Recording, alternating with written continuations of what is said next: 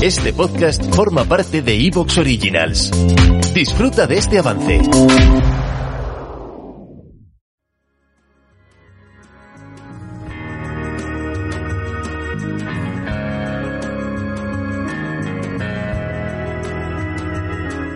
Deja que el silencio de la noche te envuelva, que la caricia de un rayo de luna encienda tus sueños y que el viento te susurre al oído el secreto de la realidad.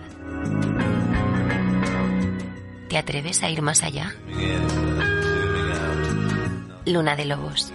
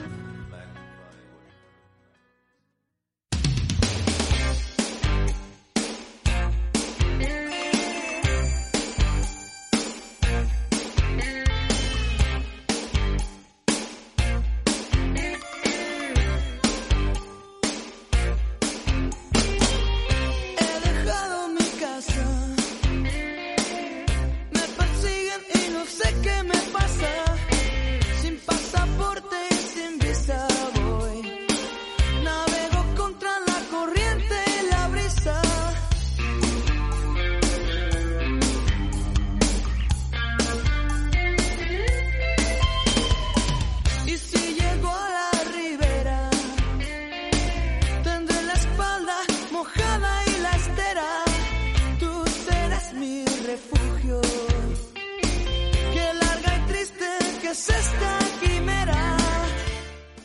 Bueno, y ya estamos de vuelta en esta segunda parte del programa sobre emigrantes, sobre emigración española. Y de fondo estamos escuchando una canción, antes habíamos oído la de Celia Cruz, que hablaba, bueno, de ese exilio, ¿no?, al que se había visto sometida durante su vida y del que antes de morir nunca pudo regresar a Cuba.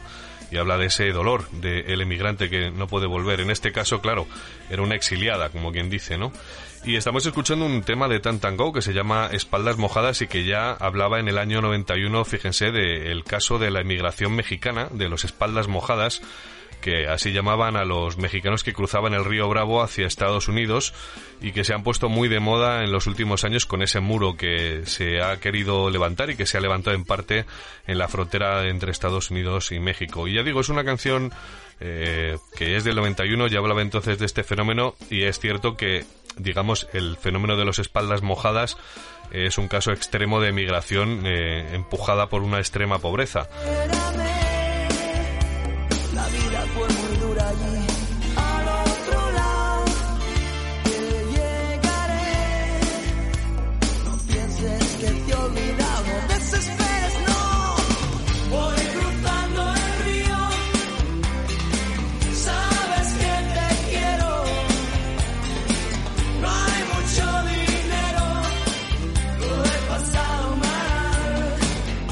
Pero nosotros eh, vamos a hacer en esta segunda parte el eh, otro enfoque que les proponía en la introducción del programa anterior y es que vamos a hablar con, con otra persona, con otro español, con Francisco Moreno en concreto, que es el caso mm, que no tiene nada que ver con el de Pepe, con el de la primera entrevista, ya que él marchó a Alemania sabiendo que iba a volver. Hay que decir que a Francisco Moreno le conozco desde hace muchos años ya, desde 2005 somos amigos, de hecho.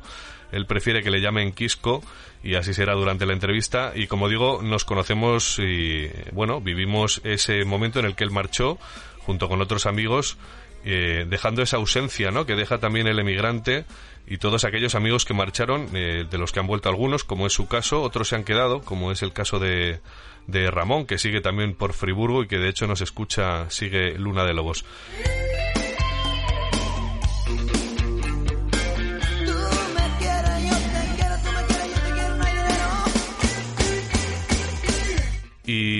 A pesar de que se marchan al año 100.000 españoles, como hemos visto, eh, vamos a hablar con uno de esos retornados que, que volvieron y que se montaron su propio negocio. Pero vamos a dejar que nos lo cuente él, que está ya al otro lado de la línea telefónica. ¿Qué tal, Quisco? Muchas gracias por atender los micrófonos de Luna de Lobos.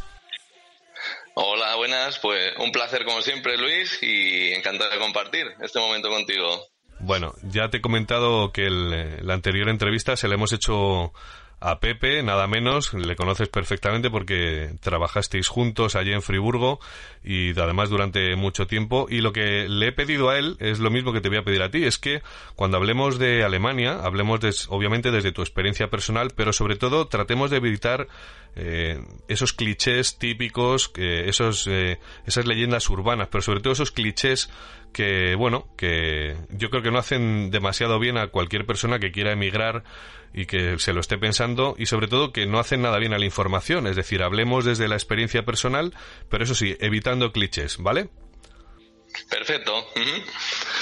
Sí, bueno, en mi caso, eh, bueno, lo primero un saludo a Pepe, hermano y amigo, porque los dos hemos, hemos ido de la mano en la, en la vivencia, ¿no? De tener que vivir en un país extranjero y estar lejos de tus amigos, familia y, tener que buscarte las habichuelas, pues desde cero, ¿no? Sí. Porque yo en mi caso, eh, cuando emigré, soy cocinero desde hace muchos años y ya lleva bastantes años trabajando en cocina aquí en España y pues me había ido bastante bien, podríamos decir, hasta que bueno, pues pegó la crisis grande de 2009 que más que menos a todos nos cogió de, de alguna manera. Sí.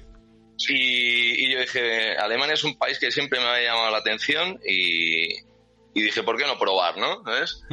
Aunque las cosas aquí tampoco no es que fueran mal, mal en mi caso, pero sí que tenía esa espinita de descubrir cómo, cómo funciona la vida en otros sitios, ¿no? Sí. Por haber viajado, haberlo probado un poquito y decir, hay, hay otras maneras de vivir, ¿no? Diferentes a la nuestra, vamos a ver cómo, cómo lo hacen en otros sitios.